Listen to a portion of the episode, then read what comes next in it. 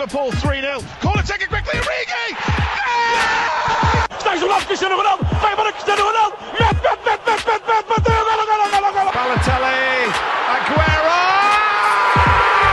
Posse de bola para Portugal, vai Éder, vai Éder, vai Éder, vai Éder, chuta, chuta, chuta!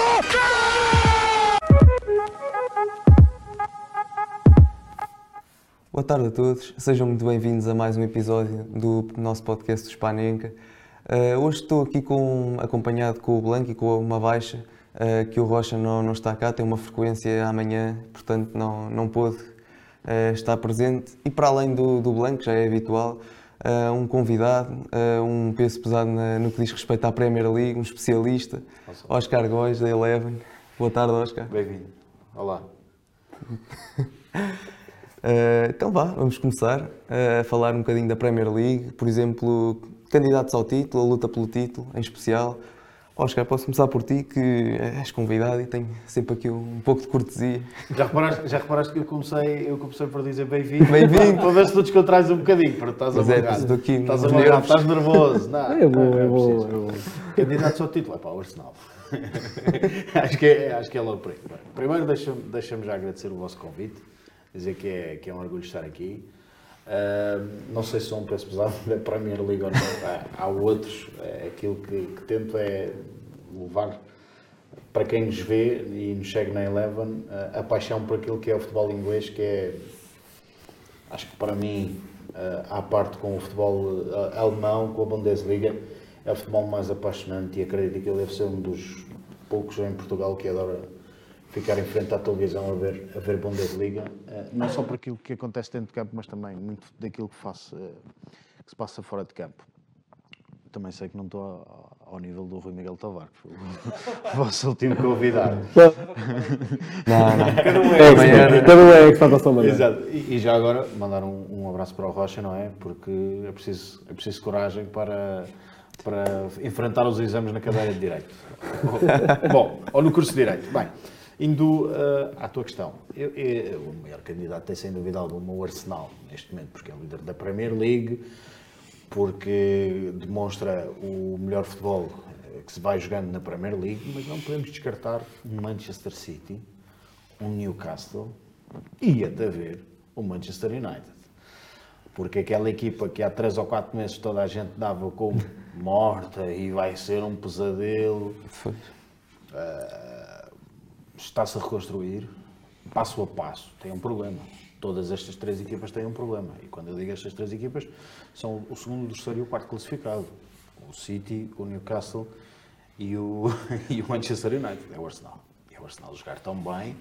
E é o Arsenal, apesar da lesão do Gabriel Jesus, ter um Edin Nketiah que até vai rendendo um bocadinho mais do que aquilo que estava a render nos últimos jogos do Gabriel Jesus em termos de gols porque o Gabriel Jesus, e nós, nós chegámos a falar sobre isso, eu, o Tomás e o Márcio, eh, o Gabriel Jesus não é só aquele artilheiro que marca golos, é também a capacidade que tem para, para fazer jogar e dar, e dar jogo à sua equipa. Posto isto, acho que é mesmo esse o grande candidato, é o Arsenal. Estávamos todos expectantes para perceber o que é que ia acontecer no retomar das competições depois da pausa do, do Mundial, não é? Será que esta equipa aguenta? O Arsenal até foi das equipas da Premier que conseguiu eh, conservar mais o seu plantel, foi das equipas que menos jogadores deu. Eh, Destas equipas que estão, que estão a lutar pela- pelo título da Premier League, pelos lugares europeus. Eh, e a verdade é que eh, esta, este Arsenal regressa, e regressa bem, apesar da baixa do Gabriel Jesus, como já fiz referência, mas o Arteta nisto tem, tem um pozinho mágico porque, por exemplo, consegue que o Edin Nketiah eh, renda, rentabilize, marque, e isso, parecendo que não, é determinante e é importante. Depois há outra coisa que é muito, muito, muito importante do lado deste Arsenal. A massa associativa. Aquilo que se passa no estádio. Ir ao Emirates hoje eh, deve ser dos estádios mais ruidosos que se encontra pela Europa fora. E nós, nós vemos agora, ainda recentemente, neste jogo em atraso que, o- que o City teve, com o Tottenham, que o City realizou com o Tottenham no Etihad, chega ao intervalo a perder 2-0, o que é que acontece? Não é? Não, não são moços, são, são os adeptos.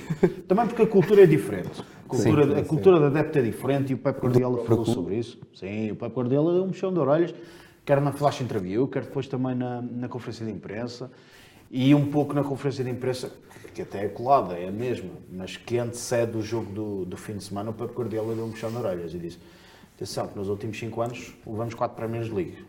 Uma delas ficou só para, só, ficou para o, o Liverpool. Mas há esta cultura diferente, há uma sede diferente no Arsenal, que não há no Manchester City, um City que vai ter de saber reinventar. Mas atenção, o City, apesar de neste momento não depender só de si para ser campeão, basta uma escorregadela do Arsenal.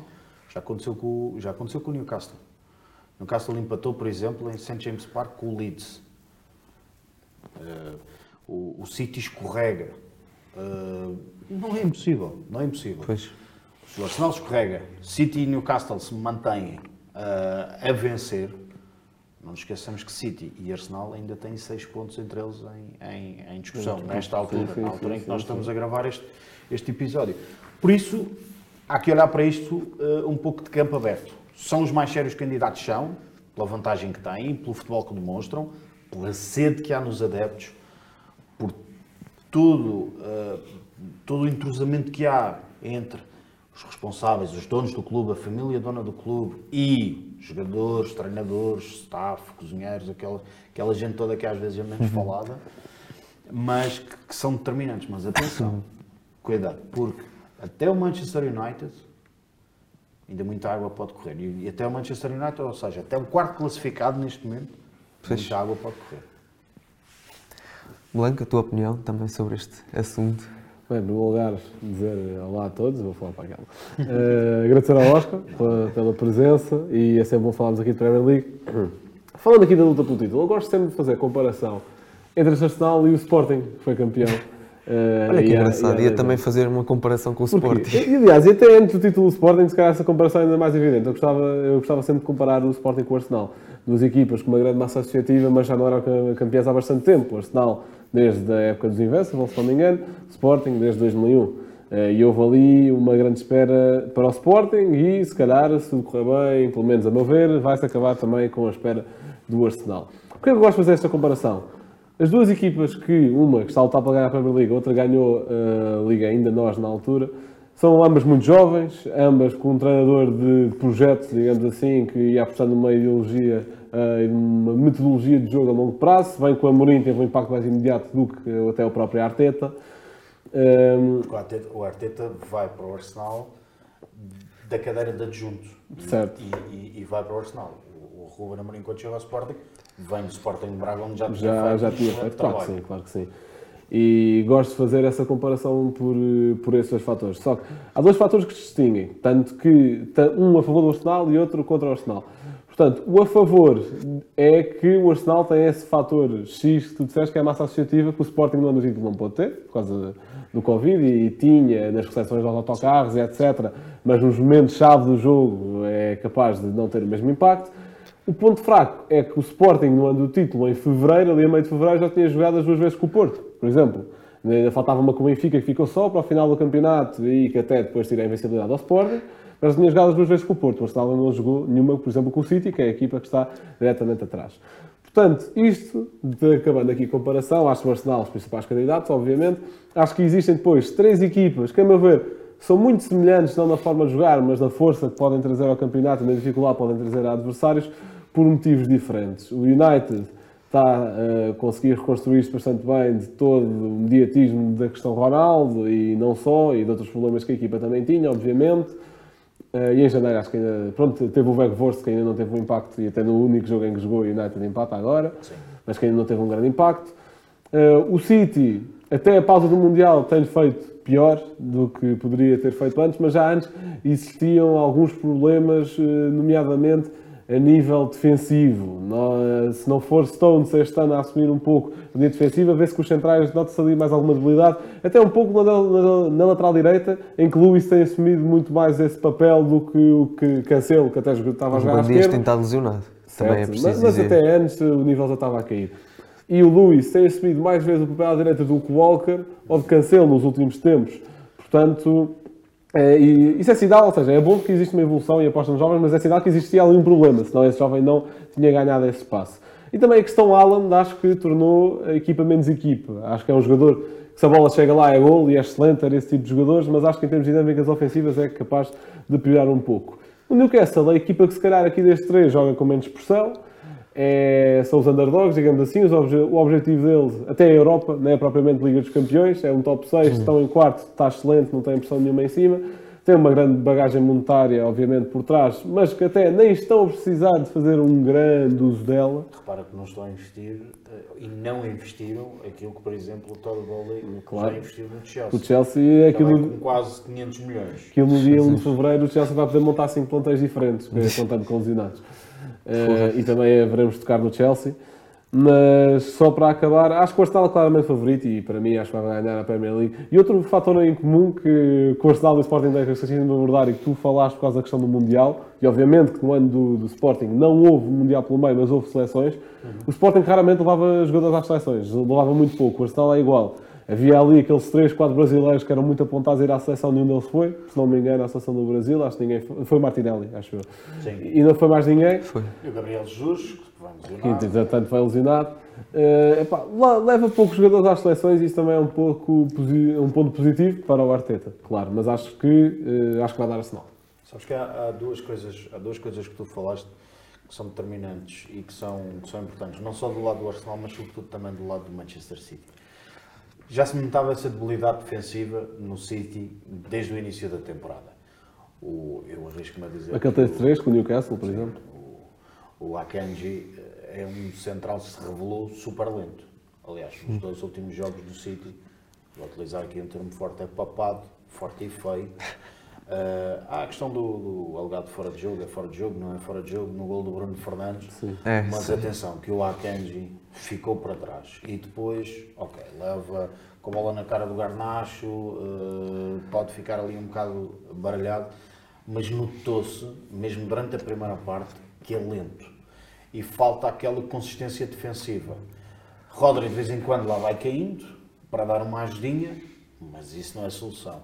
Pois. O Dias está agora a regressar da lesão, mas como tu fazias referência, já na altura, já antes de se lesionar, e nós até brincámos um bocadinho de dizer, bom, esta lesão se calhar deu, deu jeito ao Rubem Dias para que ele ah, faça uma pausa, repense, eh, se reconstrua, porque isto é, isto, é, isto é muito importante. E há aqui outra coisa, outra reconstrução que é necessária neste Manchester City, que é o desejo de vencer.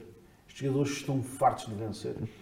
Tirando a Champions, tirando a Orlhuda, já venceram tudo. Estão completamente fartos, além da questão Haaland. Entra Haaland, é a grande referência. Haaland entra, tem um impacto imediato na Premier League, não tem na Community Shield, mas tem na Premier League e começa a marcar e toda a gente começa a falar nos recordes e vem o Alan Shearer e fala nos recordes e vem o Pep Guardiola e fala nos recordes e vem o Márcio Madeira e fala nos recordes do Alan e até inventa um poema. Ou seja, o Haaland, apesar de ser eh, aquele eh, 99% máquina, 1% humano, também se ressente disto e, e sente, e sente aquela pressão, apesar de, hoje em dia, a mente destes jogadores estar mais do que preparada para isso. Mas há uma necessidade de se reinventar.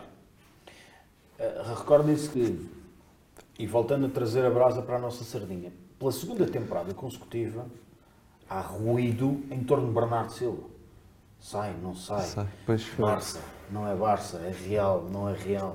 É Paris Saint-Germain, não é Paris Saint-Germain. O que, é o que é que há? Há uma necessidade destes jogadores enfrentarem novos desafios e também eles voltarem a sentir que precisam de dar mais do que aqueles 100%, dar 120, 130, 140% para vencer. Mas depois há outra coisa. E nisto o Arsenal e o Arteta eh, até se podem, até se podem sentir eh, sortudos. O Arsenal não tem tido grandes lesões, Verdade. tirando agora Gabriel, Gabriel Jesus. Porque, vamos aqui fazer um, um jogo. Tiramos um Saliba ou um Gabriel Magalhães da defesa. Um destes dois. Tiramos um Odegaard, um Thomas Partey no meio campo. Um Martinelli ou um Saka Pois, numa das alas. estraga tudo. Ok, no Odegaard temos Fábio Vieira, espalha magia dentro de campo, substitui, fácil, não sei se é fácil, mas substitui e estará à altura, claro. Sim, sim. Chaka, Chaka se lesiona.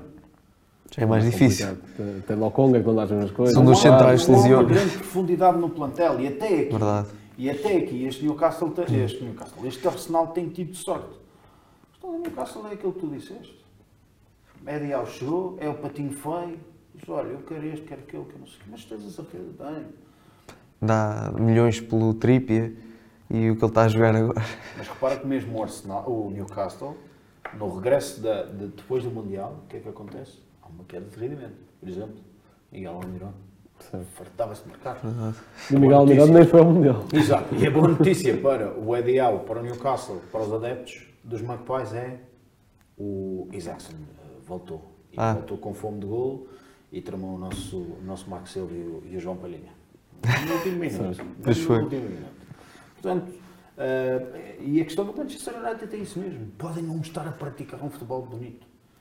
Mas eh, é um futebol eficiente. Agora, a grande questão é falta vai fazer Casemiro este fim de semana? Contra o que Arsenal. falta vai fazer Casemiro contra o Arsenal este fim de semana? Vai ser um grande jogo. Gigante. Casemiro tem, tem, desde que entrou na equipa, começou no jogo com o Everton, quando eh, faz aquele corte ao Iwobi e solta a bola no Ronaldo e o Ronaldo marca. Desde aí, existiu o Fred, este fim de semana, uma das jogadas do gol contra o City, ou um dos gols do- contra o City, começa com o Casemiro.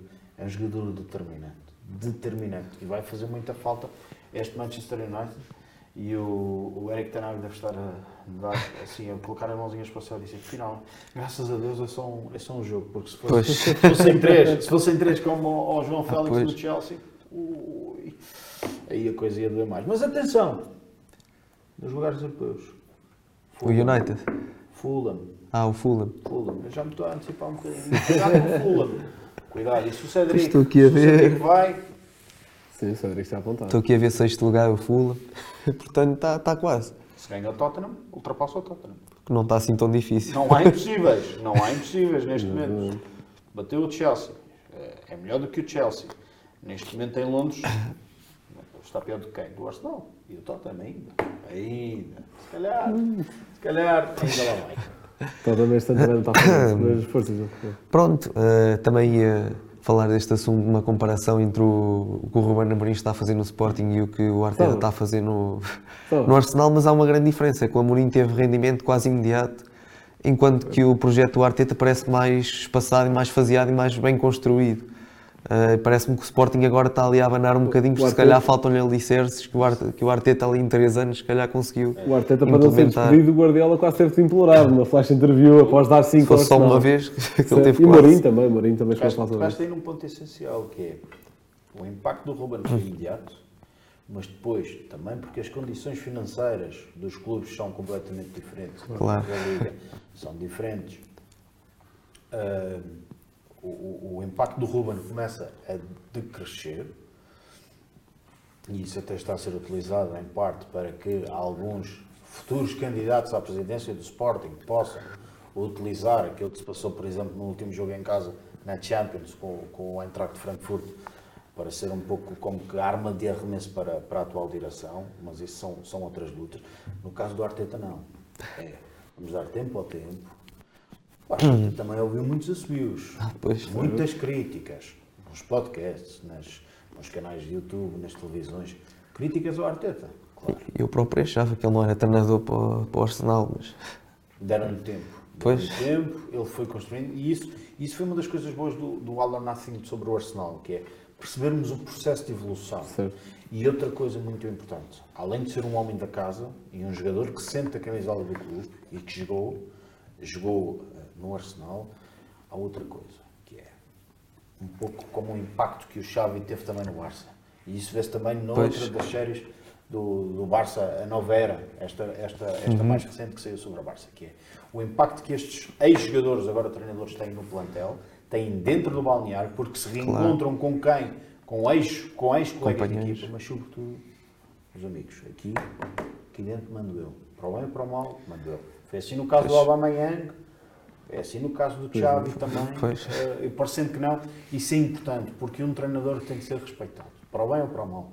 claro. E o Arteta conseguiu isso, conseguiu impor a sua, a sua, as suas ideias, não é a sua ordem, as suas ideias. Pois, eh, demora tempo. Sim, sim. E, e- e- e ainda bem que a direção do Arsenal percebeu que precisava de lhe dar tempo, que precisava de lhe dar um tal projeto para ele evoluir e para construir isto que nós estamos a ver. Que desde os Invencíveis, como tiveste referência, eu não me lembro do Arsenal Tão bem. jogar um jogo tão apaixonante. Jogar um jogo tão apaixonante. Sabes que É verdade. havia um dos fins de semana, já não me lembro qual foi o jogo, mas havia um dos, um, um dos fins de semana, o Arsenal jogou, fez o jogo do meio-dia e meio. Não sei se foi jogo de abertura de jornada, se por acaso na sexta-feira tinha havido jornada ou não. E estava alguém comigo em minha casa e eu estava a ver o Arsenal. E houve um golo, eu acho que foi do Odegaard, ou foi do, do Martinelli, sei que foi um, um golaço, já nem me lembro muito bem. E eu, parei, eu quase vinha abaixo. E então uma das pessoas estava comigo e disse: É, pá, és do Arsenal? Eu não. Sou do futebol. Sou da beleza, da paixão deste futebol. E isto que o Arsenal está a fazer, não é só o Arsenal, mas o que este Arsenal está a fazer, e nós vimos. Espetacular. Este, este Manchester City Tottenham, até hoje, melhor jogo da Premier League desta temporada. Até hoje, melhor jogo desta Premier League desta temporada. E não é porque houve seis golos. Pois. O Liverpool deu nove no Bournemouth. Ah, pois. Não é por isso. É por aquilo que se jogou, pela intensidade. Eh, E o que eu disse a essa pessoa foi: esquece, esquece. Paixão, paixão é isto. É ver este jogo, é ver esta beleza e a forma como estes miúdos tratam, tratam a bola. E é isso. Deram-lhe tempo, solta. Isso aí, vou, na questão do melhor jogo, vou ter de discordar. Porque gostei muito do, da prima, do primeiro embate, agora vai ser o segundo, entre o Arsenal e o United. Gostei muito. De, em termos de, de comparação de estilos, gostei Sim. bastante. Não foi um jogo, se calhar, muito vistoso, É isso. mas gostei muito do- dos choques de estilos, mas força jogo. Pronto, falar agora um bocadinho sobre a luta pelo título. Já, já colocamos o Fulham nessa posição. Blanco, agora começo por ti. Na Europa. Pela Europa. Europa. Ah, pela, pela Europa, sim. Sim, sim, sim. Pelo título já. Aliás, quando título vais já importar é isto, que é para eu ver a tabela à minha frente. Ah, podes ver à vontade. Ou seja, luta pela Europa. Uh, falamos já aqui um bocadinho de Fulham, já falámos de Tottenham. Um Brighton tem dois jogos aí atrás do momento em que estamos a gravar isto, portanto, sexta-feira, ainda antes desse tal Arsenal Manchester United, isto vai ser segunda. Um Brentford não quer descartar pelo projeto dos, dos anos recentes e, e se calhar um Liverpool e um Chelsea que estão a tentar correr mais atrás do prejuízo do que outra coisa qualquer. Isto, a luta, a luta pela Europa, se calhar até vai ser a luta mais interessante aqui- daqui, até porque não estão separados por tantos pontos, hum, como ali, por exemplo, o primeiro e o segundo têm uma distância de 5 pontos neste momento, sendo que o Arsenal tem um jogo em, em atraso, eh, enquanto que entre o décimo classificado e o quinto há uma diferença de 5 também. Portanto, é, é uma abertura maior e tem mais equipas e etc. Que equipas é que eu gostava que fossem à Europa pelo futebol que estão a praticar? Epá, gostava muito de ver o Fulham e Brighton irem à Europa, sendo assim um pouco mais romântico. São equipas que não sentem tanto essa pressão, que estão a fazer ambas um, um grande campeonato. Do, eh, é importante falar do trabalho de, de Marco Silva e até vai ser a minha equipa surpresa, vai ser o Fulham, e posso falar já um bocadinho sobre isso. Gosto muito do trabalho de Marco Silva e de como ao longo da sua carreira, se calhar saiu do Sporting ainda havia algumas reticências quanto à sua qualidade enquanto treinador, até mesmo depois de ter feito uma grande época do Olympiacos, mas é a Liga Grega, foi campeão, foi campeão pá, em fevereiro pelo Olympiacos. Uh, depois ali umas experiências no Hull City, no Everton, no Hull teve até mais sucesso, mas no Everton já nem tanto. Reinventa-se o Fulham, faz um grande Championship o ano passado, está a fazer uma grande Premier League. É sempre bom ver um ex-jogador do meu clube, o Palhinha, a, a- sair-se tão bem. Há lá mais toques de, de Liga Portuguesa, está lá Carlos Vinícius, por exemplo, que até foi importantíssimo contra o, contra o Chelsea. É, epá, e estão a jogar um, um bom futebol. Se calhar não é o mais vistoso nem, nesse sentido. Se calhar há equipas eh, que, para adeptos mais românticos, se calhar preferem o Brighton, que soube reinventar bastante bem, porque sai um treinador que está a fazer uma grande, um grande projeto já há alguns anos. Entra De Zerbi, que é um treinador que também já merecia o salto há muito tempo, e continua, um- pega nas coisas boas de Graham Potter e continua e adapta à sua maneira, etc. Se calhar a única coisa boa que não pegou foi em Trossard, que entretanto já está no Arsenal. Eh, e foi pegando em Mitoma, que é outra coisa genial que, que surgiu entretanto no Brighton. Mas são estas duas equipas que me vão fascinando mais nesta Premier League. O Tottenham, epá, o Tottenham é, o- é aquela equipa que, enfim, o Tottenham não... Eu nem sei bem como descrever o Tottenham. Se Não é calhar, manteiga nem é queijo. pois, é aquela equipa que, quando tem sempre pretensões de ganhar ou tem possibilidades de ganhar, consegue arranjar forma de estragar aquilo tudo. Eh, epá, e agora esta coisa que o Conte tem este ano, e o Conte sempre foi um pouco assim, mas de culpar tudo e todos menos ele próprio quando as coisas não correm bem, e o Tottenham está a ganhar dois a intervalo, a culpa é dos dirigentes, não vai só saber porquê, a culpa é do céu, é do clima, é do vento, é, epá, é do que seja. Também não gosto deste tipo de discurso, apesar de gostar muito de António Conte. Eh, este, toda esta coisa faz-me ter eh, anticorpos em relação ao Tottenham. E depois Liverpool e o Chelsea estão a tentar correr atrás de um prejuízo de início de ano. O Chelsea, até no fundo, só se tem isso para focar, porque a Liga dos Campeões acho que vão já eh, contra o Dortmund. É é um jogo até equilibrado, até um bom adversário para o, o Chelsea apanhar Olha, eh, que vai dar neste momento? É um bom, e, e acho que esse jogo até vai ter gol, porque as defesas do Chelsea e do Dortmund neste momento são. A do Dortmund é, é algo já da ADN, digamos assim. Sim, marca muito, mas sofre muito. Exatamente, sempre- o Dortmund sempre foi assim. Mas voltando à Premier, epá, eu acho que não vai comprar um. E é, é muito esta coisa que os americanos e toda a equipa que o Todd Bowley trouxe, o Todd Bowley trouxe. Pá, esta filosofia do Moneyball, que é, é gastar, é gastar, é gastar, depois logo se vê, que até é o contrário do que aquilo que é o Moneyball, mas o nome é um conceito também enganador. Não resulta assim tão bem. O Liverpool já são outras questões. Se calhar Jurgen Klopp está demasiado fiel aos jogadores já lhe deram tudo. Se calhar algumas ideias já caíram um pouco em desuso. Mas eu adoro o Klopp, foi de- de- das minhas referências no mundo do treino, portanto vou-me calar por aqui. Ok, ok. Uh, pronto, olha, tu preferes o Fulham, eu gosto muito do Brighton.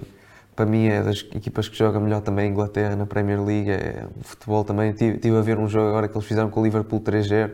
Aquilo, os golos são espetaculares, é uma facilidade, simplicidade de processos, mas que é Até eficaz. bola que marca. E um grande gol. Mas, E o grande gol tirou de jogo Gomes, eh, quer dizer. pois, era isso que eu ia dizer. Epá, tens uma defesa com João Gomes e Arnold E lá Konaté. à, à o- frente. o- Não, Konaté. O Arnold nem estava. O Arnold ficou em casa naquele dia. Estava, estava lá, Então- mas, estava lá, mas não estava. Ah, ok. Estava lá, mas não estava. E o Konaté também é um bocado. Sim, sim, mas ainda assim nesses três, calhar é melhorzinho. Pois não sei, mas pronto, para mim o Brighton uh, é, é assim uma coisa também joga muito bem. Uh, mas Oscar, fala aí do- também da, da luta pela Europa. Olha, antes, antes de ir à luta pela Europa, tu tocaste no, no Brentford. Deixa-me contar uma história rápida. Pois não. Em 2019, 2019, janeiro de 2019, se não estou em erro, eu e mais, eu e dois colegas meus da, da Eleven fomos a Londres ahm, a propósito de um, de um, outro, de um outro evento ah, relacionado com, com a Fórmula 1 ah, e, e tínhamos alguém no aeroporto de Heathrow à nossa espera. O senhor bem vestido, um homem Ui. aquele típico inglês, o inglês, o, o inglês eh, que se curou do liganismo. Sem desprimor, sem desprimor para o senhor, e já nem, já nem me recordo o nome dele. Então, lá recebemos, levou-nos, eh, era, ia ser o nosso motorista naqueles dois dias. Ah, e estamos a ir, e a determinada altura eh, começamos, estabelecemos aquela, aquela conversa com ele. Ahm, e e diz-me ele assim: "Ah, Não, não, eu, eu sou adepto ah, de um clube que está no Championship. E nós, quem é? Bradford. Já ouviste falar? Eu disse, pá, sou muito sincero, não, não, não. Para nós é United, City, Newcastle, Brentford não. Ah, vou-te dizer uma coisa: para o ano vens cá e vais ver um jogo da Premier League dentro do estádio, sou eu que te convido, vais à cerveja comigo, etc. E tal. Aquele típico inglês. Eu assim, então e como é que é você, a, vossa, a sua vida? Como é que é? Minha vida? Minha vida é conduzir de segunda a sexta. E ao fim de semana? É, se joga o, Bright, o Brentford, eu, eu vou onde o Brentford for, senão fico com a minha mulher. Os meus filhos já estão criados, está tudo à vontade. E então o, o- homem já naquela altura sabia que havia um projeto com mais um, com pés e cabeça no Brentford. Ah, há tal ligação a clubes nórdicos, há ah, aquela utilização, ah, quer do Brentford, quer também do Brighton, da inteligência artificial, dos expected goals, aquelas coisas todas, aquela área mais que agora que hoje em dia vem mais cá para fora e que há uns tempos não se falava tanto, falava-se muito no scouting, é alguém que é pago para estar a observar e escrever relatórios e mesmo a nível de scouting eh, houve uma evolução, houve uma evolução gritante. E então já na altura ele dizia, pá, nós vamos chegar à Premier League, vamos, vamos fazer grandes campanhas na, na Premier League. Eu disse, pá, isto, tipo, maluco. Está maluco. No final desse ano, é dessa temporada, o que é que acontece ao Brentford? Premier League. Portanto, ele sabia muito bem aquilo que estava a falar. E é uma coisa que eu adoro nestes projetos, nestes clubes. Mantêm-se fiéis às suas tradições. Há quantos anos é que o Fulham joga no Craven Cottage? No típico estádio inglês, Selhurst Park. Eh, o, o próprio estádio do, do, do, do Brentford, o estádio do, do Brighton.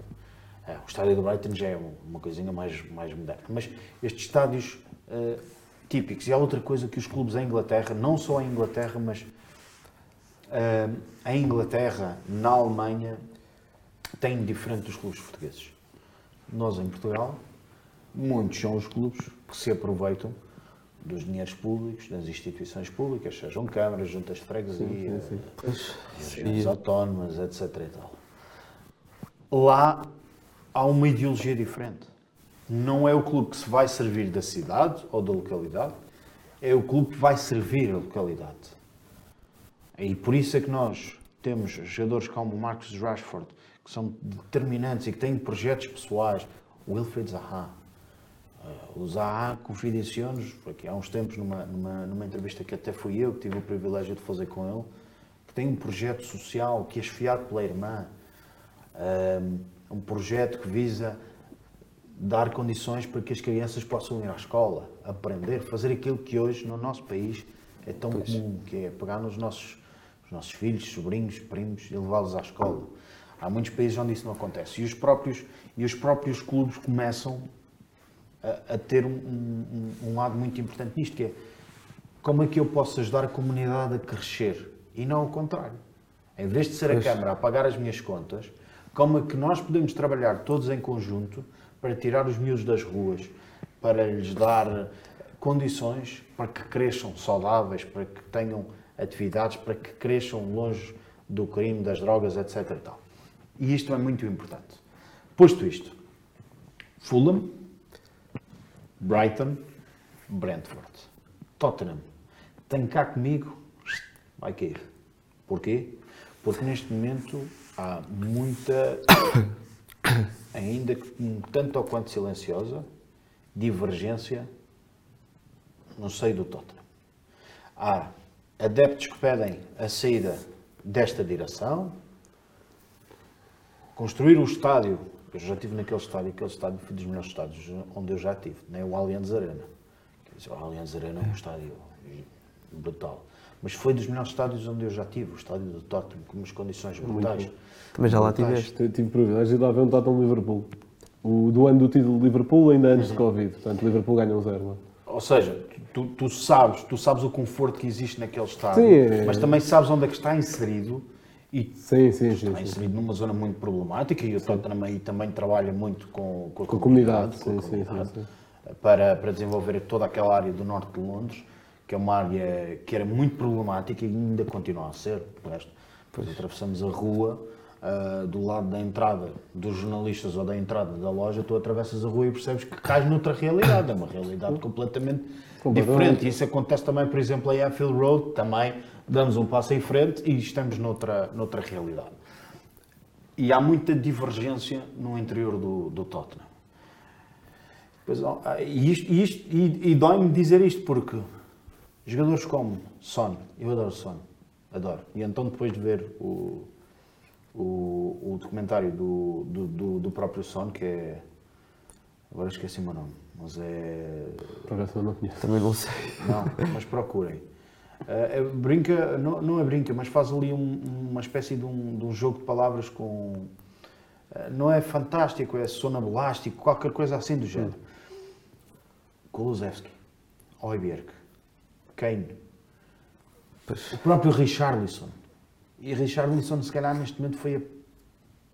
Não interpretem mal, mas a pior compra do Tottenham. É verdade que esteve lesionado. Pois, Richarlison, agora. Já é uma das razões para ser. Zero. Zero, zero, zero golos marcados. Está a render pouco no Tottenham. Está agora a voltar e quem sabe.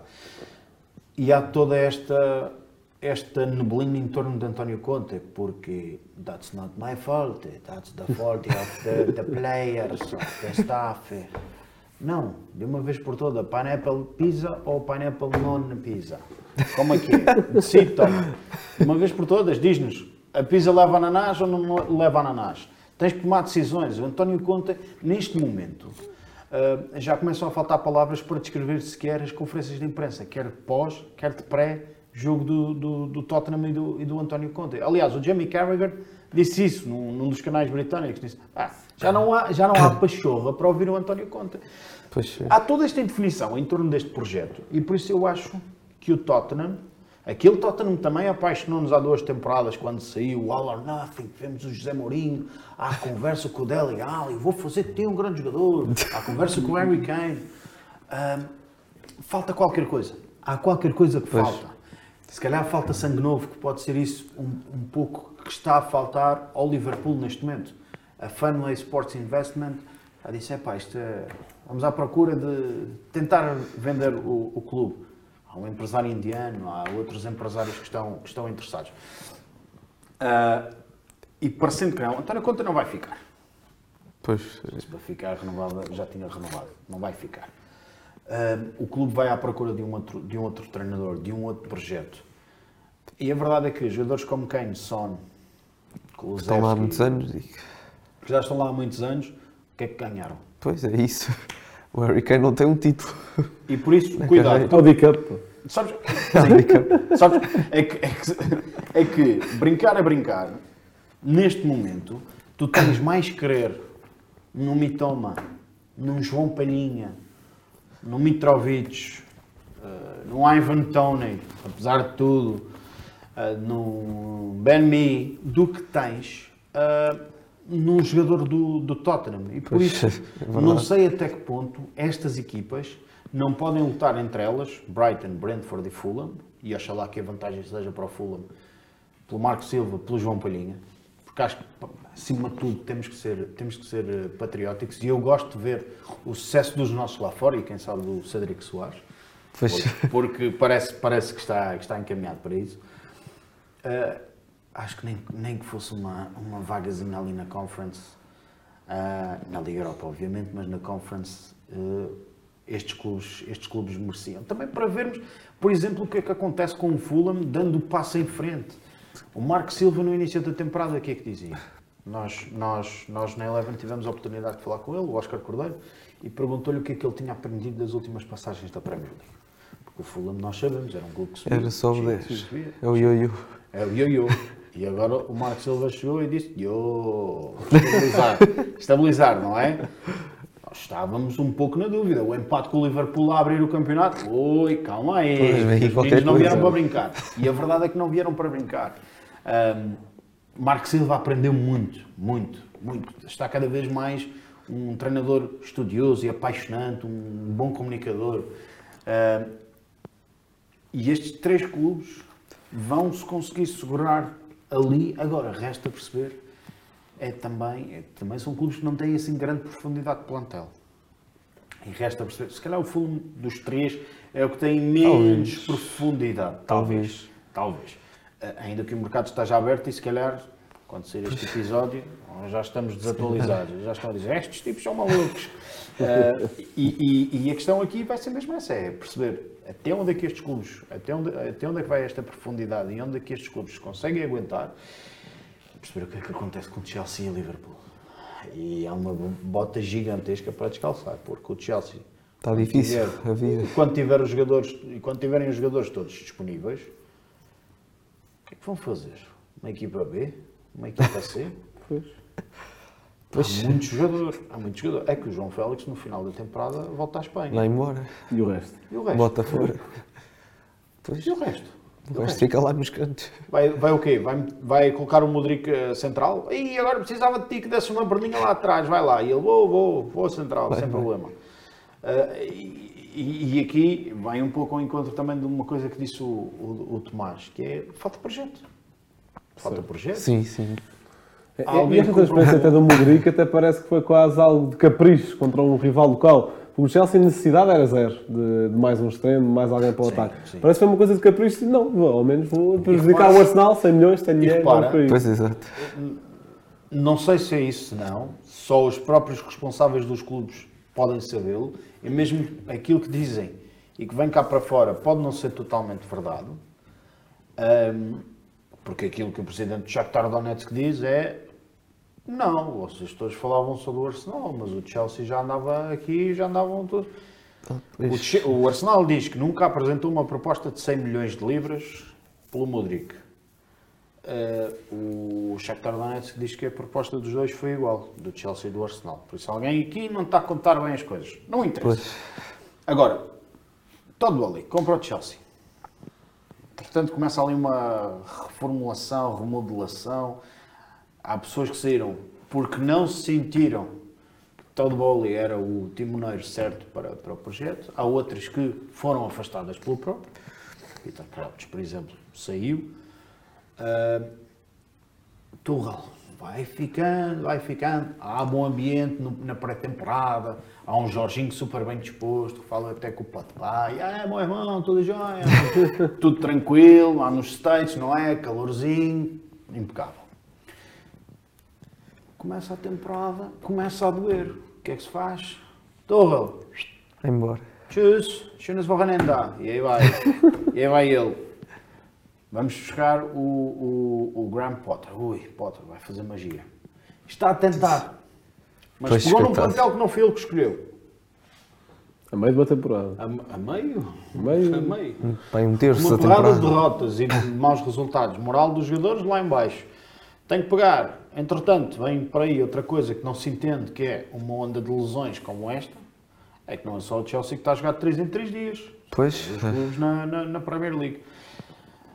Epá, falta projeto, falta projeto, falta ali alguma coisa. E ou o Todd Bowley diz assim, ok, eu estou a abrir aqui os cordões à bolsa e a sacar os sacos de dinheiro, mas, ó Graham, tu estás à vontade, filho. Tens três aninhos para construir aqui um plantel de luxo. E voltamos a ter um Chelsea, como aquele Chelsea José Mourinho. Chelsea ganhador, um Chelsea lutava por tudo, por Champions, por eh, FA Cup, por eh, Carabao, por eh, Premier League. Ou então vai ser um grande flop. E este, este homem que chegou e que agora quer fazer uma Liga Norte contra Sul na Premier League vai ser um flop. O Liverpool, fazendo aqui a comparação flop-clop, não é um flop de todo. É dos treinadores que eu mais admiro, é dos treinadores que eu mais admiro, com quem mais gostei de estar cara a cara, frente a frente, com quem mais gostei de conversar. Eu acho que no, no- no caso do Liverpool é um bocado diferente. Há as lesões e houve um plantel que estava demasiado curto e há as lesões, há a saída do Sadio Mané, também é que é determinante e é muito importante. a lesão do Van Dijk, não é? A lesão do Van Dijk, Diogo Jota, Diogo Jota. Luís Dias, outra vez lesionado, vai, não vai. Ahm, Que era curto. Começa a ser, e é um ser projeto. impossível. E há um projeto, mas não é o projeto da equipa. É tudo o que está atrás. É o investimento que é necessário fazer, porque a partir do momento em que perdes um Luís Dias, que perdes um Diogo Jota, tens que ir buscar um jogador eh, eh, que venha tapar aquele buraco enorme que fica ali. Pois, não é fácil. Van Dijk, igual. Van Dijk então é. E houve uma quebra de rendimento impressionante do lado do Liverpool que não. Eu acho que até hoje eh, os cientistas ainda não à procura de uma explicação É há para perceber, Ainda para perceber não. o que é que se passou com este Liverpool. Porque não é só a saída do, do, do Mané, não é? Ok. Ah, pois não pode O ser. Sádio, o Sádio sai, o Salah sente-se mais sozinho, o Liverpool andou maluco, vamos renovar, Salah, o jogador mais bem pago do plantel, dos mais bem pagos da Inglaterra. Lembramos todos daquele vídeo, tal, Salah de férias e tal. Guys, I'm staying. Sim, mas onde é que estás, Salah? Onde é que estás? Faz lembrar aqueles, aqueles malucos que andavam na Arábia, na- no Qatar. Where's Messi? Where's Messi? Where's Messi? É um pouco, where's Salah? Where's Salah? Agora, agora até me estava a lembrar daquela Cavani estás onde? Cavani está onde? Pronto. É, é, é um bocado, é um bocado nessa onda. Mas há aqui qualquer coisa que ainda não se conseguiu, não se conseguiu perceber. Agora, Klopp já começa a ser um bocadinho questionado. E, e os treinadores têm que ser questionados quando não, não Claro. há resultados. Ah, e não basta vir dizer que o, não podemos continuar a fazer jogos deste género e que o Arsenal é a melhor equipa da Premier League. Pois é preciso. Agora, também ah, sem ovos não há grandes omeletes. Vai, Metes ali um bocadinho de manteiga, um leitinho para aquilo render mais um pouco, mas um bom omelete precisa de ovos. E, e é, o- e é o que acontece com o Liverpool. E atenção, porque o Liverpool neste momento continua na Champions. Mas está em zona onde nem a Conference vai. Desse, não. Tem Nono. nono, nono. Não. que é E isto nulo. é um problema gigante para, para, para, para a tesouraria do clube. Pois, Um problema gigantesco. não irá O ser. Chelsea não tem esse problema, o Liverpool já, já tem. Pois, Não tem. Até conseguirem fintar o fair play. Não sei. E por isso já entrei também um pouco nas desilusões. pois é isso. E é isso que vamos falar agora. Uh, se calhar primeiro da, da, da despromoção, da zona de despromoção, da luta ali por. Da luta, que não, não é bem, bem luta por despromover, mas é uma luta por não despromover, precisamente. manutenção. O Forest já Exato. se salvou. Parece. O. Forest, pois está. O Forest, o Forest entretanto, começou a ganhar. Renovaram um contrato com o Steve 13º. Cooper e ele disse: Pronto, então se eu fico agora sim, vamos começar a trabalhar. Que é um treinador com um excelente currículo. É um dos responsáveis, ou foi um dos responsáveis por uma, por uma academia eh, de formação no Liverpool ah, que deu, por exemplo, Trent Alexander-Arnold, que é um ótimo jogador a atacar, como vocês sabem. Pois, e que tem sido muito colocado em causa também, não é? Por causa E com da razão. E com razão. Agora, eu acho, eu acho que na, na zona de despromoção, Southampton, eh, Everton, É isso mesmo. É o que anda e o West Ham. West Ham, Bournemouth. eh, o Wolves não, não, os coloco, não os coloco lá na zona de despromoção, até porque deram um salto no rendimento com a chegada do, do Lopetegui. Eh, estão a investir, houve essa noção, é preciso investir. Eh, chegou o Sarabia, chegou o Mateus Cunha, parece que está para chegar o Felipe, que é um namoro que já se, já se falava há uns tempos. Hum, houve a necessidade de dar profundidade ao plantel e não é só buscar aqueles jogadores ali para a frente de ataque, porque não é só marcar. Claro. Podes marcar dois, se sofres três ou quatro, olha o Tottenham, marcou dois, levou quatro, perdeu. Está feito. Perdeu. E é, é importante. E depois há jogadores que o Lopetegui vai sabendo dar-lhes minutos, o Totti Gomes, por exemplo, é um deles. Uh, É um central, não é? é um central, vai, vai jogando, vai, vai entrando, vai, vai estando, vai, vai fazendo o seu trabalhinho. Ahm, porque o Lopetegui também é um jogador, é um, um jogador, é um treinador. Todos nos lembramos do que fez com o Ruben Neves no, no Porto, e o Ruben Neves ainda hoje fala nisso. Ah, não é um treinador que gosta de de atira- atirar os miúdos aos leões, e o Totti já não é bem o miúdo, porque ainda esta semana fez 24 anos, mas ainda tem muito para dar no futebol, mas gosta de ir lançando, gosta de os ir lançando, gosta de os ir testando, e isso calhou também bem no, no Lopetegui agora, que é, chegou, fez este estágio 2.0, reformulou a equipa à sua imagem, também deve ter ido com algumas garantias financeiras se eu precisar de um jogador aqui ou ali, tu, tu compras? Compro, peço emprestado. Vamos, até dispensou agora o Gonçalo Guedes até ao final da temporada para, para o Eu agradeço. porque, porque não dá, não sei se é que não dá jeito. O Gonçalo também, desde que se transferiu do Valência para, para o Wolves, Parece outro jogador.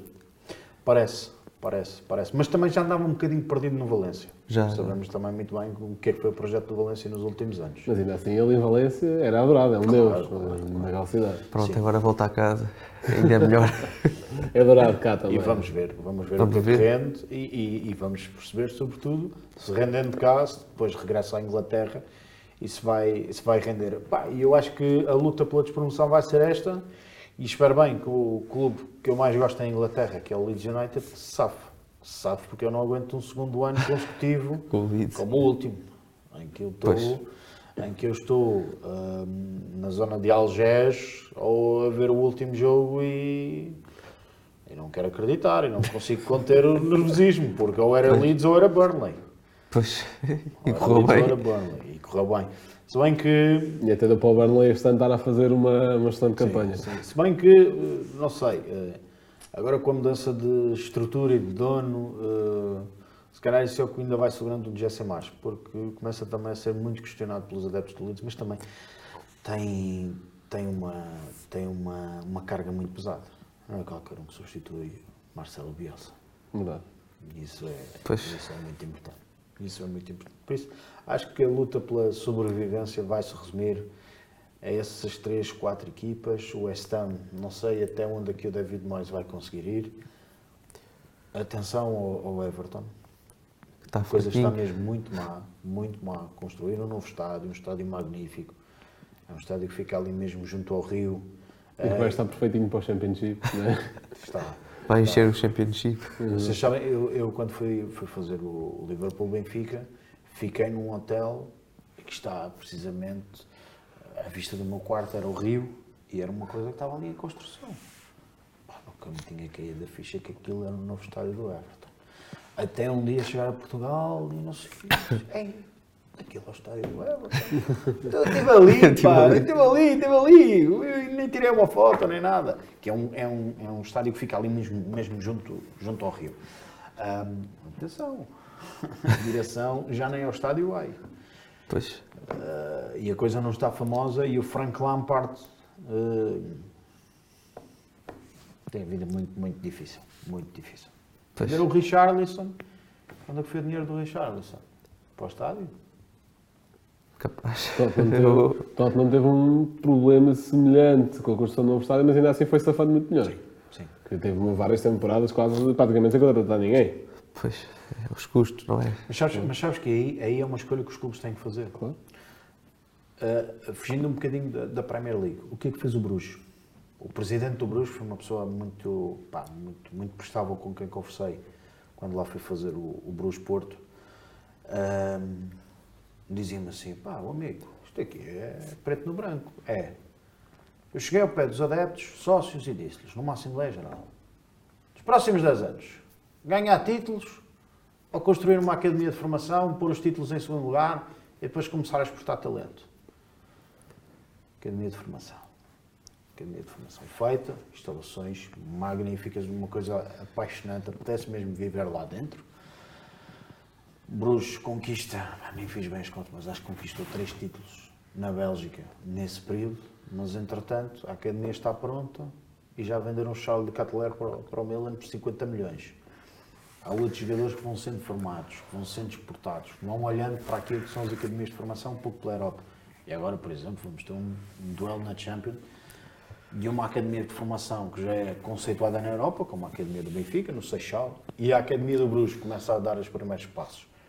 Ah, e até acredito que a malta vai se encontrar para perceber um bocadinho melhor como trabalhar aquela Academia do, do Bruges. Pá, e, e- e- é um pouco isso. É, é preciso também planificar o futuro do clube, que é, vamos construir um novo estádio, ok. E o Bruges agora vai construir um novo estádio. Pois. Ainda está... Ainda há mais essa. Ainda, é- ainda há mais essa. Ainda, Há ainda está no Jan Brindle Stadium com o Cercle Bruges, coisa que em Portugal, dois clubes no mesmo estádio. Isso aí era maluco. impensável. Tu És maluco, cada, cada clube tem que, ser- tem que ter o seu estádio. Mas também temos esta coisa das megalomanias, que achamos que somos os mais ricos da Europa. Quer dizer, ultimamente ali no Jamor tem havido uma certa. Não, Tem não, havido uma certa partilha de casa. Mas aí é um bocadinho diferente. Aí é um bocadinho diferente. Agora, ah, Tottenham, Everton, que é, os amigos, construir um novo estádio ali com vista para o Rio, querem? Ah, bem, mas e depois? Vamos bater ao Championship. Atenção, o Championship, eh, a nível financeiro, ainda vale mais que a Liga Portuguesa.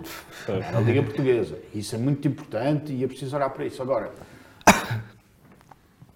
cuidado, porque Pois. se a perspectiva financeira, é que as perspectivas financeiras de um clube como o Everton foram, a gente agora vai construir o estádio, 10 aninhos, e daqui a 10 anos a gente calcula o crescimento, depois veio a pandemia, afrouxou. E agora é o clube que não rende, a equipa que afrouxou ainda mais. E vai Pois. para o Championship e depois hipotecamos o futuro do clube. E vamos ser o novo Barça.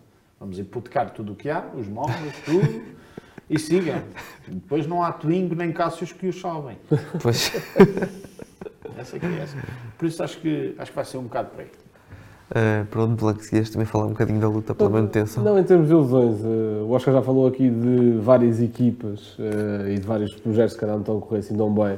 Eu vou pegar um pouco mais no West Ham, que é mesmo a minha desilusão, nos últimos anos tem, tinha feito campanhas bastante consistentes, ir à Europa há alguns anos, David Moyes tinha feito algo bastante interessante, com alguns destaques, o Declan Rice à cabeça, claro, o Lingard também esteve lá bastante bem, apesar de ser emprestado, por exemplo, há mais jogadores, obviamente. Mas agora chegou o Wings.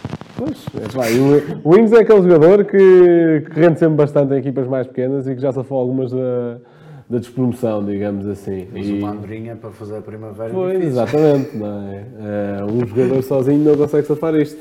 E até, Até se calhar é mais fácil para o Declan Rice, entretanto, sair de lá se, se descerem, que acho que é um talento que também já. Já se fala. Já está na hora. Já, já se fala há muito tempo de Declan Rice dar o salto e acho que também merece isso. Mas para mim, são a maior desilusão, olho para aqui, se calhar a par do Leicester.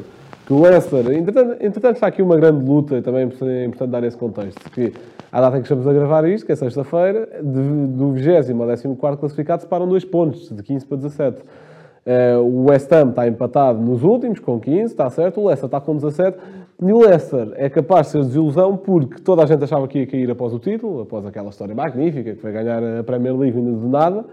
Teve ali uma quebra, certo? Muito, estrelas a sair, mas entretanto, com outro projeto, com Brandon Rodgers e com um treinador que até passou lá antes, que agora não estou lembrado, não, mas com um projeto estruturado, pá, ganha uma taça inglesa, ganha uma, uma supertaça também, eh, foi fazendo boas campanhas, uma taça liga também, se não me engano, foi fazendo boas campanhas, eh, vai à Europa, foi à Liga Europa, foi à Conference, Sabes qual é o problema do Leicester? É um problema financeiro também. certo? E o Também. Brandon Rodgers no início da... Sabes qual é o problema do Leicester? É exatamente o mesmo problema que os outros. Que é o problema. E o Brandon Rodgers avisou isso no início da temporada.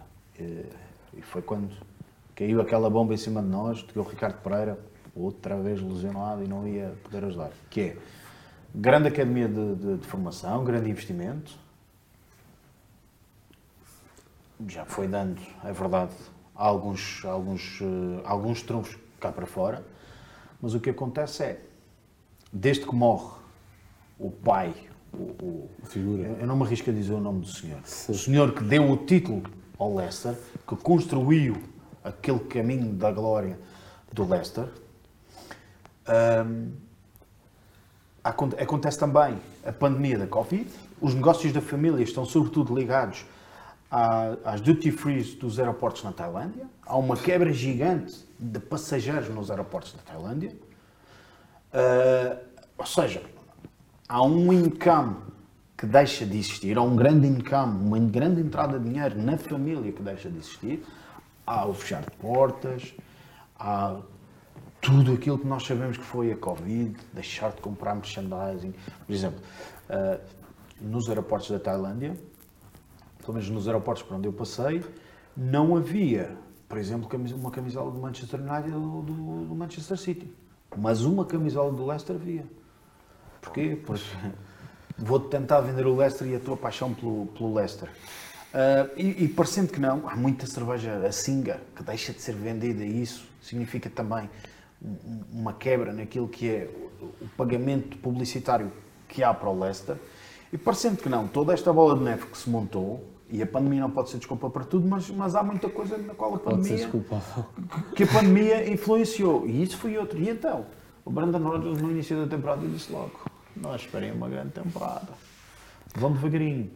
E ainda assim, e a verdade é que há essa diferença tão curta, eh, e ninguém está salvo aí, ninguém está completamente a salvo, o, o, o Brandon até tem feito um bom trabalho, ainda que, e ao dia que estamos a gravar, desde a pausa para o Mundial, o Leicester ainda não conseguiu vencer. E, e, e parecendo que não, ah, pode estar aí muita da explicação deste Leicester. Não há investimento no plantel. Hum, tens um James Madison que está a fazer falta, um Yuri Tillmans que vai rendendo, mas o assim voto- é um render abaixo Sim, do sim. que já o voto falso que contra o Liverpool mais valia ter ficado em casa, com aqueles dois autogolos, que é uma coisa que não se entende, mas acontece. E isso, isso por sempre não influencia, apesar da saída do, do, do, do Peter Schmeichel, ah, e falou-se no Odisseias, Ei, no Odisseias vai, não vai, vai, não vai, e o Brandon na altura até dizia, ah, são rumores de jornais, e, e provou-se serem rumores de jornais. O não haver investimento no plantel, eh, porque os outros, os outros vão investindo e vão melhorando os seus plantéis, o caso do Fulham, o caso do Forest, o caso Forest. O Forest foi um, É um investimento mercado. ridículo e continua. Isto até o final de janeiro vai ser cheio um, depois vem outro, depois há outro que vai ao Olympiacos ali, não sei o não sei o que mais. E, e parecendo que não, os outros, os outros estão a investir na, na, na melhoria. Enquanto Pois, o Leicester Leicester. estagnou e é aguenta-te, se der para segurar na Premier League seguras, se não, vamos ali ao Championship. E foi, na- e foi na- exatamente nessas duas equipas em que eu quis jogar, foram as duas equipas que me mais desiludiram, mas sim, o West Ham à cabeça por ter esses menos fatores contraditórios que o Leicester tem. Ok. Uh, pronto, as equipas também que mais me desiludiram foram o Everton Uh, apesar de já vir a fazer umas temporadas um pouco aquém, mas o Everton é uma equipa com jogadores que eu gosto muito do Pickford, o guarda-redes é, é um, para, mim um dos melhores. E é de- regular seleção inglesa. Pois, e para, para mim merecia se calhar estar num clube com muito mais ambições. Uh, e pronto, lá está, o West Ham também, também desilude, o Leicester também desilude, pronto. Uh, fechando este tema, vamos agora para o top 3 de melhores jogadores uh, da, da Premier League. E se calhar uh, contra mim falo, mas vou eleger um top 4 porque vou falar de um jogador por cada posição, porque acho que para mim é mais, mais interessante assim. Começando na baliza, o Ramsdale do Arsenal. Acho que está a ser muito, muito mais decisivo neste, nesta Premier League do que o Ederson ou do que o Alisson, que se calhar também eram os guarda-redes da Premier. Uh, depois na defesa, o Trippier. Também já falei há bocado do Newcastle, também é um jogador, um defesa que bate livres uh, e, e defende bem, pronto, que é o seu maior objetivo. Depois o Odegaard no meio campo. Uh, também já, já falámos aqui, não vale a pena estar a perder muito tempo, mas é outro jogador que, que transforma o meio campo do, do, do Arsenal e na frente o Haaland, não há muita coisa a dizer. Uh, e escolhi aqui jogadores dos, dos três primeiros, não foi por acaso, foi também porque, como é óbvio, estão em melhor posição para ganhar e, e têm justificado no rendimento, não é? Uh, Blanco, o teu top 3. Sim, sim, E agora fiquei fizeste. aqui. Fez ali um jogo de, de, de olho. Sim, sim. Não, mas o meu top 3 também, olha, há dois nomes em comum contigo, que é o segundo e o primeiro. O segundo é Erling Haaland, em primeiro é Odegaard. Para mim, Odegaard é neste momento o melhor jogador da Premier League. Por tudo aquilo que está a dar à equipa que está em primeiro, à equipa que joga melhor, à equipa que é mais constante, etc. É um médio criativo fenomenal e percebe-se o porquê Fábio Vieira, que é outro médio criativo fenomenal, não ter eh, quase tempo de jogo nenhum. E Fábio Vieira ainda assim, quando vai tendo tempo a espaço, joga sempre bem. Da última vez, duas assistências agora para a taça, vai, vai mostrando que está presente, mas com o Odegaard a este nível à frente é, é mesmo impossível. Erling Haaland, já falei sobre ele, também, analisando individualmente, é algo brutal, os registros têm, têm este ano. E uma terceiro lugar, que foi um jogador do qual não falaste, que está em quarto na, na tabela, digamos assim, é Casemiro, que é um jogador que chega, transforma completamente o Manchester United, resolve muitos dos problemas, tendo até prometido isso ao gente numa conversa que, que soube esta semana, que ele vê o 4-0 frente ao Brentford e diz podes dizer que eu vou chegar lá e meter as coisas em ordem.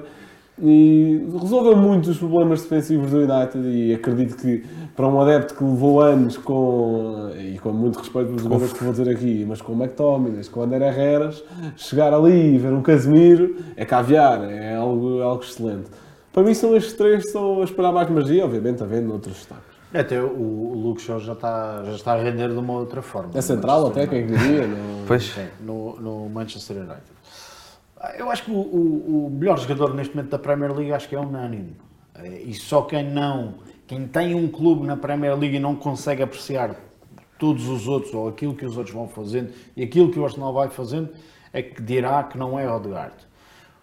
Pelo que marca, pelo que distribui, pela magia que espalha em campo, pela liderança, com aquela idade, por ser capitão do Arsenal, capitão do líder da Premier League, um jogador que começou a mostrar-se verdadeiramente na Real Sociedade, dá o salto para o Real Madrid. O Real Madrid diz: "Ei, não, não nos interessa, vamos ali, vamos mandá-lo à Inglaterra, ele da Inglaterra vai lá uns tempinhos. E o Arsenal e o Arteta bem? não, you stay here with us. We will make you the new Modric. Um, O New Ozil, se calhar. o New New Ozil. Ozil.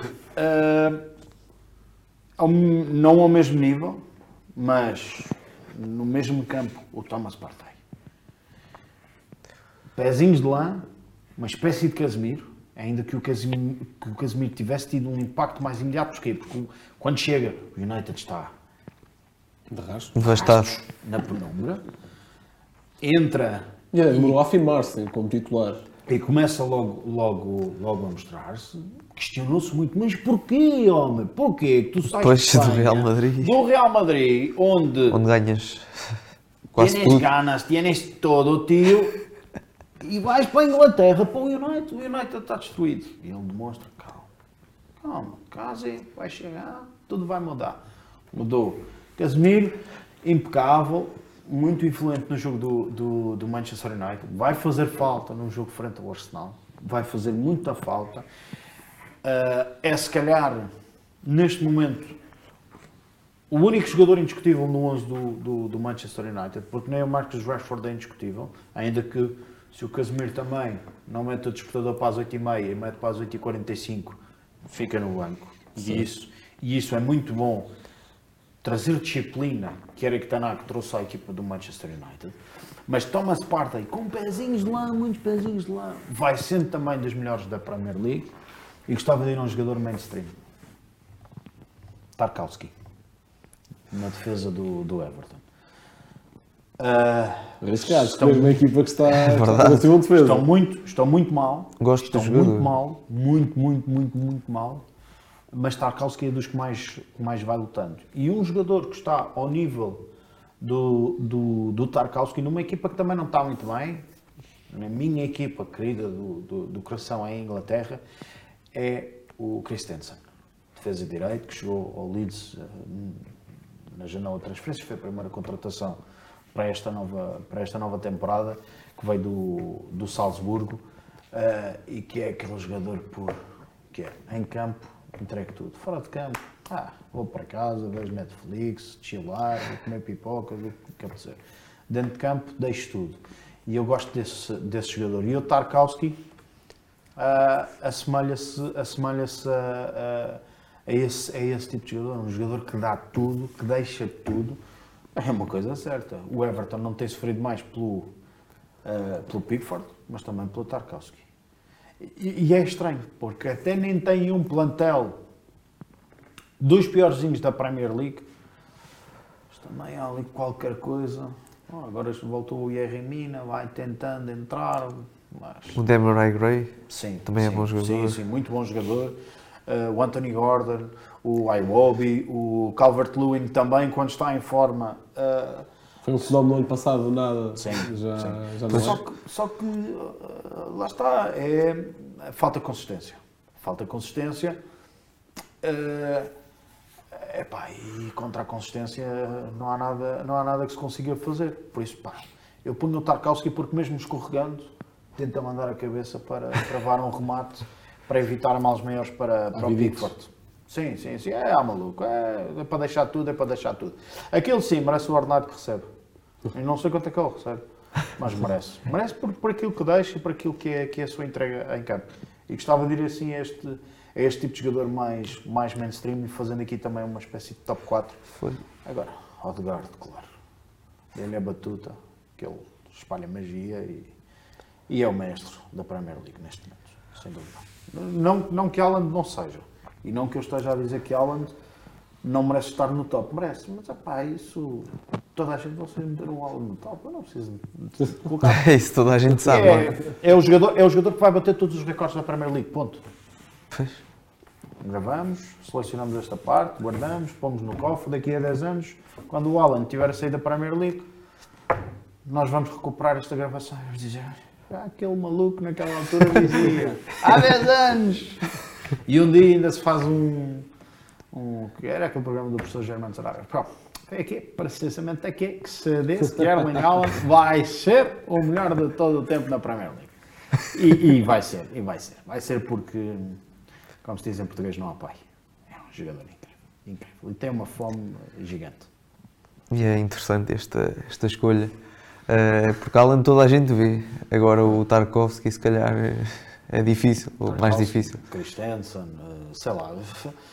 Podíamos ir, olha, um jogador que vai começando a ser a estrelinha da sorte do Lopetegui, o White Norri. Andava ali também um bocadinho escondido. Ah, como se diz, o futebol é um momento, não é? Esta frase Pois. está feita, até já deu origem a um programa de televisão, mas é, é um facto, o futebol é um momento. futebol é o segundo. O próprio Márcio veio cá ao nosso programa dizer que o futebol é o O segundo. segundo é o segundo, não é um momento, é o segundo. E é, e é, porque tu agora és bom, cometeste um erro. Olha, o Trent. O Trent faz uma trivelada, assistência, gol. O Trent é o melhor, deu um gol ao gato, pô, não sei o quê, Liverpool o maior. O Trent vem para trás, perde uma bola, ou, sei lá, o. Langlais este fim de semana, este fim de semana não, meio da semana, entrou, assistiu, assistiu para, para 4 a 2, assistiu o Mares, para o segundo do Mares. Eh, Porquê? Se tivesse chegado um segundo antes, se calhar tinha cortado a bola. Se tivesse chegado um segundo depois, atrapalhava o Marés e o Marés não conseguia. Concordo, concordo. É um assunto, sem dúvida, sem dúvida. Uh, bem, pronto, estamos a aproximar-nos do, do final do programa. Vamos passar à parte das rubricas, Blanco. O teu facto. Hoje não havendo momento cultural, como é óbvio. Mas o meu facto, venho aqui buscar uma, uma quebra de coração recente, chamada Pablo Sarabia, que se juntou ao Wolverhampton, também já, já tocaste um pouco por aí, vamos ver o que é que ele consegue fazer lá. E dá alguns dados sobre ele. Esta época, entre nove jogos, não marcou nem assistiu ao serviço do PSG, portanto, aquela teoria que, que ele ia, se calhar, ser mais regulado no PSG, eh, não lhe correu muito bem, infelizmente, porque é um jogador que eu gostei bastante da passagem dele cá. Desde junho que não participa em gol, eh, aí ao serviço da seleção, em junho, lá está. Reencontrou Lopetegui, foram campeões europeus por 21 em 2013 e é o décimo espanhol a representar o Wolverhampton. Portanto, Gil, teu comentário da semana.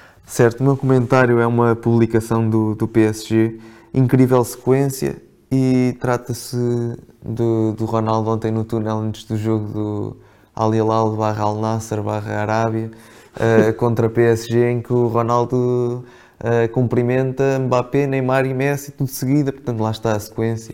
Uh, e não sei se viram o jogo, se, se não viram é, é agradável.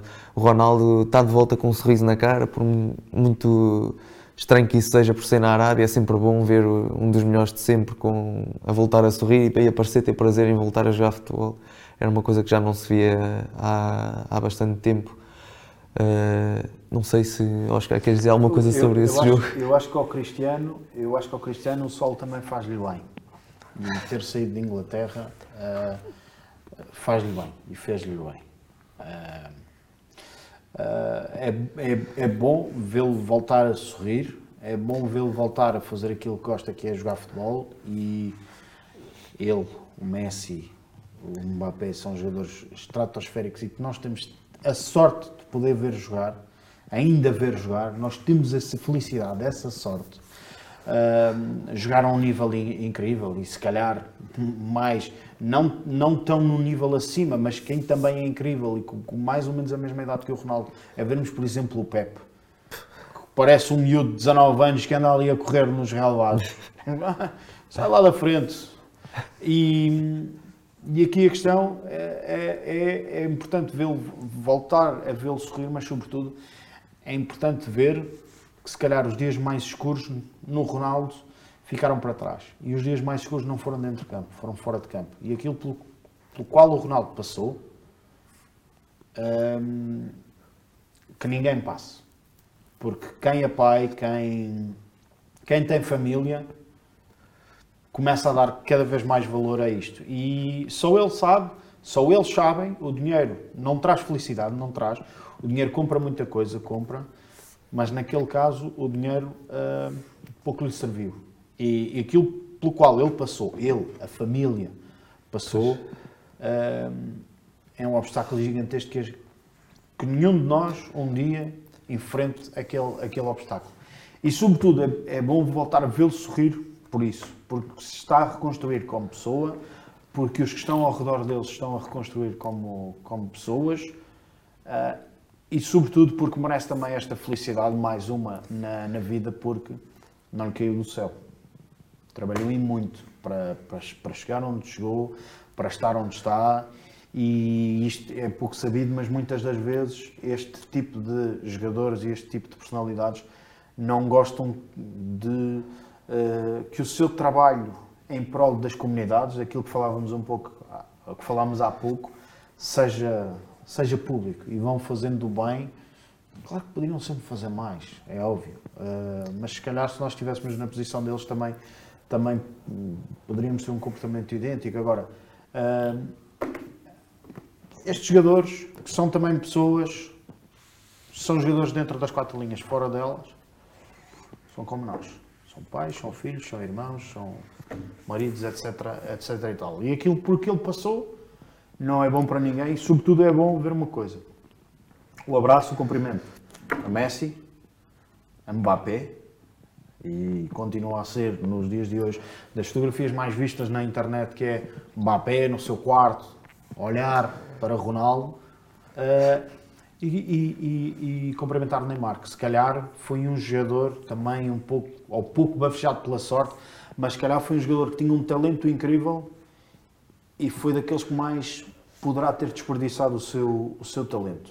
E sobretudo que se acabe com essa história de uma vez por todas. É, é o Messi, é o Ronaldo, são os dois. É incrível. E que felicidade tivemos nós. Pá, daqui a ver. 20 anos, 30 anos, quando toda a gente estiver a puxar RTP memória para trás para ver o Ronaldo e o Messi a jogar, nós vamos dizer, olha, eu, eu estava lá, eu fazia o sim, Lá com ele. eu, eu vi o Messi levantar a camisola eh, no Camp Nou. E é isso que tem que, que tem que nos deixar orgulhosos, ver o Mbappé a crescer, ver outros jogadores. Não interessa se é na Arábia Saudita, se não é. Que seja feliz. É o que interessa. Verdade. E é com este Foi comentário. Sim, sim, sim. Pensem um final ao Oceano Pacífico. Isto. Subscrições. Subscrições a subir. Uh, Nós só agradecemos. dá like, né? Subscreve o canal. Vou pelo, vou pelo. Não vê lá. Toca aí no sininho. É. Bota o joinha.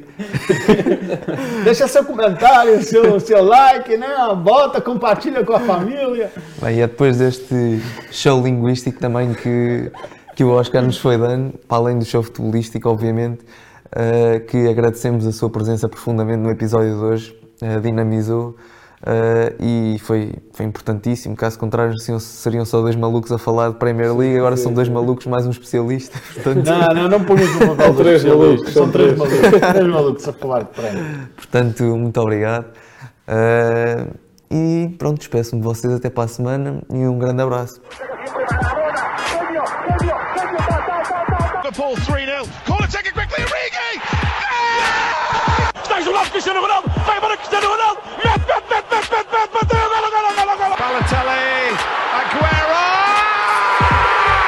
Posse de bola para Portugal. Vai Éder, vai Éder, vai Éder, vai Éder. Chuta, chuta, chuta. Gol!